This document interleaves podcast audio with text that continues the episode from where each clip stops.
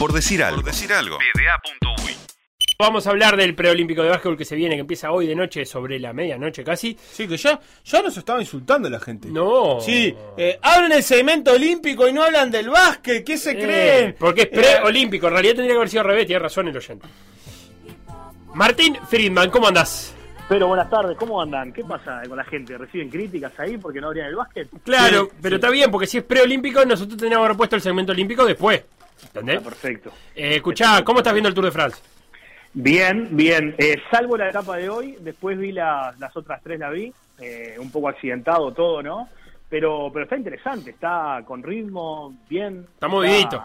Y aparte, la, claro, la supuestamente, ¿no? Que ayer era una etapa de transición, bueno, pasó de todo, ¿no? Cuatro o cinco caídas hasta el final con lo de Caleb Ewan, entonces, bueno, está, pero está, está interesante. No hay días fáciles en el, en el Tour de France, pero vamos a meternos ya de lleno en el básquetbol, que tenemos que darle uno- unos minutos más todavía. Eh, hoy Uruguay-Turquía. Eh, la primera pregunta que te hago, eh, Martín, es, ¿esta es la mejor selección que puede tener Uruguay de básquetbol? Eh, sí, de, de- de- a ver, de los jugadores que están, de, esta gente, a ver, de lo que está, sobre todo, a mí me parece que primero que nada no hay jugadores que puedan, porque vos digas, bueno, quedaron tales afuera y pueden realmente haber marcado una diferencia, ¿no? Eso me parece que es lo primero, que no, no, me parece que no hay como grandes injusticias a veces como hacer una lista. Que vos digas, bueno, ta, ¿por qué fue tal y no fue tal? Creo que no hay eh, como, como para decir eso, ¿no? Me parece a mí que tenemos un muy buen perímetro, eh, con cuatro jugadores de mucho nivel, como son Jason Granger, Santiago Vescovic, lo mismo... bueno, yo creo que Te perdimos cuatro- después de Vescovi, de Jason Gresham. ¿Vescovi? Vescovic, Luciano Parodi, Jason Granger y Bruno Fittipaldo. Bien. ¿Está? Me parece que esos cuatro jugadores hay que ver cómo el entrenador, más allá que puede quedarte un perímetro chico, es cómo pueden ellos jugar la mayor cantidad de tiempo, ¿no? Yo creo que igual que Granger, eh, a nivel internacional puede defender un tres alto. Yo creo que él lo puede hacer porque claramente tiene mucha jerarquía clase, aparte que es un excelente defensa, independientemente que él últimamente en Europa siempre defiende un 1 o un 2, ¿no? Pero ante esta estructura que tiene Uruguay, me parece que esos cuatro jugadores hay que ver cómo puede el entrenador poner a esos tres en cancha, ¿no? Más allá que claramente Turquía tiene un perímetro un perímetro alto, porque fíjate que Tuncer el base mide 1.94. Eso Los te iba a preguntar, ¿qué, qué, qué esperamos de los turcos? ¿Qué tienen los turcos para aquellos que no consumimos mucho nada, ellos perdieron a Shane Larkin, que es el, el mayor generador de juego que tenía del perímetro, el jugador que venía a salir campeón con, con el F de Turquía, un tremendo jugador, un base muy picante, con muchos puntos en las manos, campeón de Euroliga, campeón de la Liga Turca, bueno, si, la señora la rodilla no va a jugar. Va a jugar Tuncer, que es un base también del EFES, otras características, eh, juega muy bien el pick and roll, pero es más pasador, no es tan, no es tan creador de juego, pero es un base de 1.94. Después tienen a Cedi Osman, que juega los Cleveland Cavaliers, que terminó con 10 puntos de promedio en la última temporada, mucho talento, es el jugador más talentoso que tiene el equipo, sin duda es un jugador de 2 metros, que tiene uno contra uno, que sin ser tan eficaz en el tiro, tiene un tiro respetable, pero genera mucho el uno contra uno, ¿no? Esos jugadores que son muy, muy talentosos. Y después tienen a Corkans. Corkans es un jugador de los, de los 76ers, muy joven, 23 años, pero con mucha mano, tiro de tres puntos, que también están los dos metros. O sea que estamos hablando ya de un perímetro como alto para emparejarse con, con los jugadores de Uruguay, ¿no? Bien, ¿y qué partido hay que hacerle, Martín? Eh, digamos, pensando en, poder, justamente contrarrestar estas cosas. Y bueno, yo creo que Uruguay, el tema es cómo Uruguay puede levantar eh, el ritmo de juego y las posesiones ante un equipo que también corre mucho. Eh, Uruguay yo creo que en, la- en las ventanas intentó correr, eh, para mí jugó buenas transiciones, eh, anotar en menos de 7 segundos. Eso en las ventanas de, de la Eurocup, por ejemplo, lo pudo hacer. Claramente, esto es un rival que no tiene absolutamente nada que ver, ¿no? Absolutamente nada que ver. El juego interno de ellos, por ejemplo, o sea, tienen a Sanli, Sertak Sanli, que es un jugador también del F, que salió campeón en, en Europa eh, con el F de la Euroliga y que es un jugador que cortina bien, capaz que no rola tan rápido porque es un poco más pesado, pero tiene buena mano para tiro de tres puntos, juega bien el rol corto.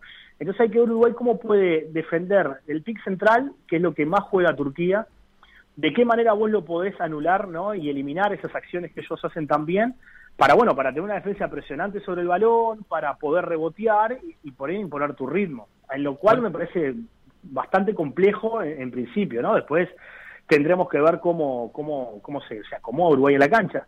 Y es un equipo de Turquía también corre muy bien, además hay una parte importante de, imponer el ritmo que tiene que ver con el, con el porcentaje de acierto en ofensiva, ¿no? O sea, en la medida que Uruguay pueda tener un buen porcentaje en tiros de tres puntos, va a depender menos de la capacidad de, rebotear y de hacer balance, eh, como, como, como sí de su capacidad anotadora. Sí, sí, claramente. Yo creo que Uruguay tiene, de, de a ver, por eso yo decía en el arranque, ¿no? De los cuatro perimetrales que tienen, no sumados Joaquín Rodríguez, que también yo creo que puede tener sus minutos en cancha. Son jugadores que juegan muy bien el bloqueo directo, tanto Luciano como Berencher, Vesco y el mismo, uno Fittipaldi, son cuatro jugadores que son excelentes jugándolo. Hay que ver cómo le podemos dar continuidad a las ofensivas, ¿no? Para cuando le saquen la bola de las manos a ellos y ellos no puedan ser los, los finalizadores, más allá que son muy buenos creadores de juego, cómo pueden terminar, ¿no? Tanto Leo Calfani como Washman si están en el poste, Batista también si en algún momento está en cancha, ver cómo va a combinar a, los internos, porque yo me, me, enfoqué mucho también en los perimetrales, pero en los internos también de Uruguay es cómo los va a combinar, sobre todo por el costado defensivo, ¿no? porque me parece que Turquía lo más fuerte que tiene es el bloqueo central, y bueno, vos tenés que ver ahí cómo, cómo vas a hacer el plan defensivo de esa, de esa defensa pero claramente Uruguay tiene jugadores de buen porcentaje, para mí con el tiro de tres puntos, y que van a generar mucho bloqueo directo.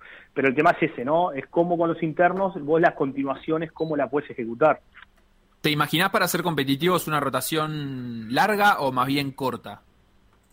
Y yo creo que en, esto, en estos niveles, para mantener el ritmo, o sea, vos tenés que estar recambiando todo el tiempo. El, tema es eh, cuánto para mantenerte en juego también, ¿no? Porque creo que hasta por un tema de experiencia, me parece que hay como hay, hay diferencia entre los cuatro, estos jugadores perimetrales que te decía con el resto. Creo que eh, el resto son muy jóvenes que están haciendo sus primeras experiencias y armas y creo que tienen un futuro, como puede ser Cerrés, Ducase, son jugadores que, que aparte tienen buena talla, para jugar son tres altos. Por eso yo también decía, cuál es la elección del, entrenador, ¿no? Si va a jugar con un tres alto definido por el tamaño perimetral que puede tener Turquía, o va a achicar el equipo porque en realidad estos jugadores perimetrales uruguayos, yo te decía, tienen mayor experiencia y están acostumbrados a jugar en ligas europeas. Entonces hay que ver hasta dónde va a abrir la rotación. Pero a mí lo que más me, me preocupa, por decirlo de una manera, es el juego interno. ¿Cómo va a ser la rotación del juego interno, ¿no? Para vos poder emparejarte. Claro, te hago, una pregunta ahí en relación a, eso, porque tiene que ver con el juego interno, pero en general, eh, más allá del partido, Uruguay va con un objetivo bastante claro por lo difícil que es la posibilidad de clasificar los juegos, de sumar experiencia y crecimiento. Es decir, ¿qué, qué, jugadores o, qué, digamos, conclusiones son las que capaz que se, podrán llegar a sacar eh, es decir, ¿a, dónde tiene que apuntar Uruguay justamente para ese crecimiento de largo plazo que, pretende con la competencia internacional? Sí, yo lo que creo, me parece que a veces en, dos partidos, ¿no? Es como, como difícil que vos digas, bueno, está, yo creo que está, está bien que jueguen un preolímpico ante este, estos dos rivales en principio que tenés como Turquía y República Checa, que son muy fuertes, República Checa entró quinto en el último mundial, o sea, son muy buenas selecciones creo que Uruguay tiene una proyección ¿no? Eh, importante en determinado tipo de jugadores, porque uno habla de Santiago Vescovi, pero realmente es muy joven, pero ya tiene, va a ser su tercer año este que empieza ahora en la Universidad de Estados Unidos, realmente lo está haciendo muy bien.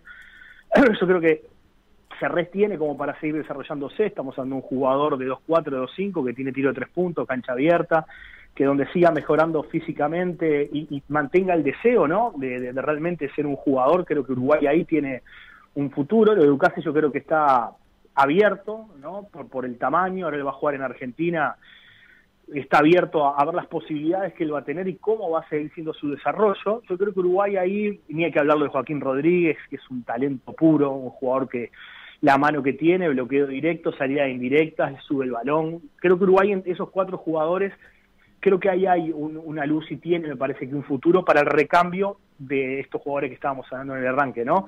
Lo que siempre no, nos va a costar claramente es la posición del 4 y del 5, que ahí yo lo que veo que tenemos como una, una falta ¿no? de, de, jugadores, pero bueno, me parece que capaz que no, no esté en esta, en esta selección, pero más a futuro yo creo que puede haber algo y bueno, eso habrá que, habrá que esperarlo, pero para siguientes torneos. Estamos hablando con Martín Friedman sobre el debut de Uruguay hoy en el preolímpico y mientras Uruguay espera su debut en ese grupo B con República Checa y Turquía, hoy el debut es frente a Turquía a las 23:35, en el grupo A estarán Grecia, China y Canadá, hoy con el enfrentamiento entre Grecia y Canadá, lindo partido también, pero también hay otros tres eh, preolímpicos disputándose ya en este momento incluso está jugando Lituania contra Venezuela. ¿Qué, ¿Qué es lo que más te atrae de esta de estas cuatro llaves de preolímpicos? ¿Qué equipos tenés ganas de ver o estás mirando incluso ya? No, no, la verdad estoy por estadísticas, estoy siguiendo Lituania y Venezuela, que va ahora le sacó 16 puntos Lituania, eh, pero ahí había ido parejo en el en el primer en el primer tiempo, ahora le, abrió claramente. Y bueno, tengo ganas de ver a Donchi jugando FIBA de vuelta. claro, que, está en este mismo grupo. Eh, claro. Eh, Lituania, Corea del Sur y Venezuela en el grupo A y en el grupo B están Polonia, Eslovenia, Angola. Una linda final sería esa Lituania y Eslovenia por un cupo en los Juegos Olímpicos.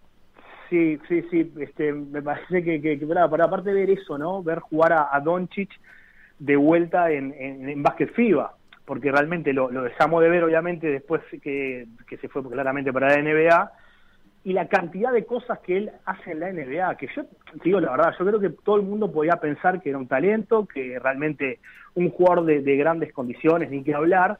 Yo nunca me imaginé que iba a poder hacer la cantidad de cosas que hace él, ¿no? El dominio que tiene desde el juego, a algunos le podrá gustar más, otros menos, uno puede ser que no defiende, o que el equipo de él, bueno, no importa, o sea, yo el dominio que él tiene, yo nunca, nunca, es más, en el Madrid jugaba desde otro lugar, más allá que era un jugador importante, que no era inicial, pero que terminaba cerrando los partidos y jugaba grande y, capaz que no tenía tanto el balón en la mano como, como lo hace ahora, realmente te van a verlo jugar de vuelta en, en, el básquet FIBA. ¿no? Aparte está Prepelic, que también... Va a ser interesante eh, cómo, se acopla ese equipo, es decir, si, si viene con la misma lógica que está teniendo en la NBA de prácticamente jugar él y, construir todo a partir de él, o, si la selección eslovena trabaja un poco más desde el colectivo, también a partir de los procesos que Eslovenia ya ha tenido y que ha sido sumamente positivo, llegando incluso a ganar un Eurobásquet hace algunos años.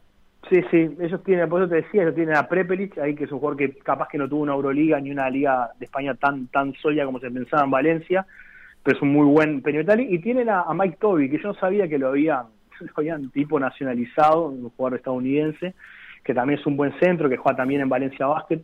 Pero claro, me parece lo que más me, lo más me parece es eso, ¿no? Ver cómo Donchis puede jugar eh, nuevamente en FIBA y de qué de qué lugar, ¿no?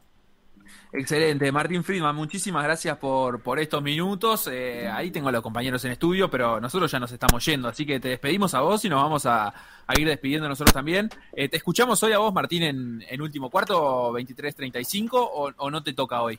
Sí, sí, sí, sí. 22 horas empieza la previa y después 23.35 arranca el partido. Voy a estar comentando ahí el partido. Por decir algo. Por decir algo.